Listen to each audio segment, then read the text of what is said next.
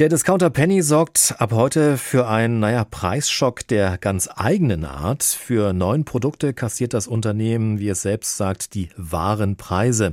Dabei werden nach Penny-Angaben auch verdeckte Kosten für die Umwelt berücksichtigt. Penny kennen wir ja als Billigdiscounter. Jetzt macht das Unternehmen mit einer Werbeaktion auf sich aufmerksam, die ziemlich cool klingt eigentlich. Es ist quasi ein Preisschock der ganz eigenen Art. Für neun Produkte kassiert das Unternehmen also jetzt deutlich höhere Preise und will damit die Umweltverschmutzung auch berücksichtigen. Die Mehreinnahmen werden für das Zukunftsprojekt gespendet. Dabei geht es um nachhaltige und klimafreundliche Landwirtschaft. Ein großes Risiko geht der Discounter mit einem, Ex oder so zumindest sagen es ja Experten, mit diesem Aufschlag nicht ein. Beispiel jetzt vielleicht mal ein wenig Wiener Würstchen kosten plötzlich 6 Euro und 1 Cent statt 3,19 Euro. Der Preis für Mozzarella erhöht sich von 89 Cent auf 1,55 Euro oder eben auch ein Fruchtjoghurt. Da muss 1,56 Euro hingelegt werden statt 1,19 Euro. Amelie Michalke begleitet das Experiment wissenschaftlich für die Technische Hochschule Nürnberg und auch die Uni Greifswald. Ich habe vor der Sendung mit ihr darüber gesprochen, äh, gesprochen, Frau Michalke, wie setzt sich denn der Preis für Nahrungsmittel jetzt tatsächlich zusammen? Also was fließt da in die Kalkulation ein?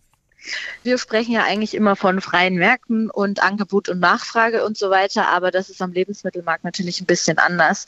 Wir haben gerade in Deutschland hier schon Preiskämpfe und Preissetzungen einfach auch von Marktseite.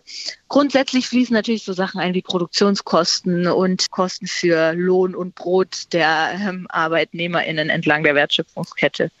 Jetzt ist es ja so, mit diesen einzelnen Produkten, die ich eben schon genannt habe, da werden praktisch die Preise erhöht. Was fließt da ein? Also ich habe es ja ansatzweise auch schon mal angedeutet. In unsere wahre Kosten- oder wahre Preiseberechnung fließen Umweltfolgekosten mit ein.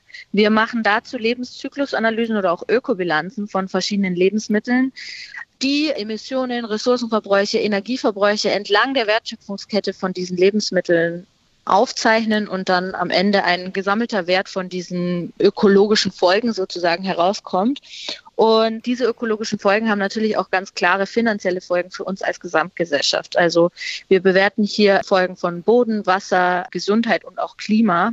Und am Beispiel Klima wenn wir Extremwetterereignisse haben aufgrund von Klimawandel, dann geht zum Beispiel Infrastruktur kaputt. Die müssen wir als Gesamtgesellschaft natürlich wieder versuchen aufzubauen und das ist teuer.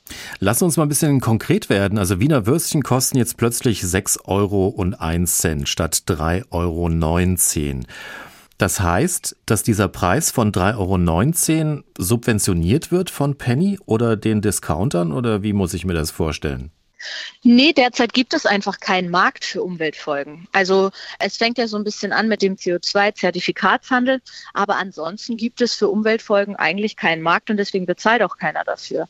Also solche Sachen wie frische Luft, frisches Wasser und sowas wird halt einfach genutzt während der Produktionsprozesse. Und dafür kommen wir als Gesamtgesellschaft dann auf, wenn diese Dinge verschmutzt werden oder verbraucht werden. Das heißt, wir müssten also künftig, wenn wir wirklich alles mit einberechnen, deutlich mehr bezahlen. Lässt sich das überhaupt wirklich auch umsetzen für die Verbraucherinnen und die Verbraucher? Also wir zahlen ja tatsächlich mit einem sich ändernden Klima, mit Umweltfolgen, mit Biodiversitätsverlusten. Wir zahlen halt nur irgendwie nicht dann, wenn wir diese Produkte kaufen. Aber dafür bezahlen tun wir trotzdem mit Einbußen unserer Lebensqualität. Die Preise zahlen wir gerade eh. Was wir in dieser Aktion machen, ist, dass wir deutlich machen, was diese Preise verursacht.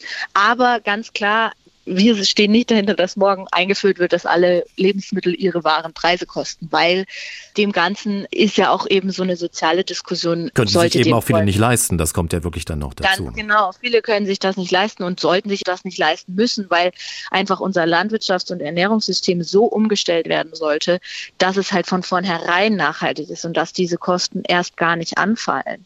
Und es kann ja auch nicht sein, dass dann Lebensmittel zu Luxusgütern verkommen und die, die sich den Schaden leisten können, die zahlen zahlen ihn halt und die anderen müssen schauen, wo sie bleiben. Also da ist eine ganz große ähm, soziale Debatte natürlich auch, die geführt werden muss.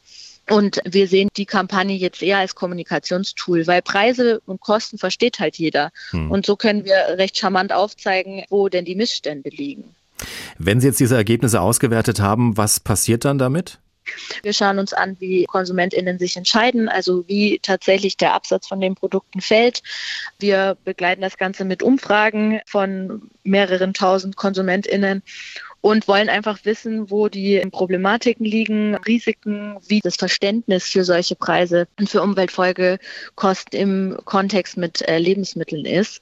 Und wir hoffen einfach, dass da der Diskurs weitergetrieben wird und tatsächlich auch vielleicht ein bisschen ein politischer Diskurs angefacht werden kann, um langfristig unser Ernährungssystem nachhaltiger umzustellen sagt Amelie Michalke. Sie begleitet das Experiment wissenschaftlich für die Technische Hochschule Nürnberg und auch die Universität Greifswald.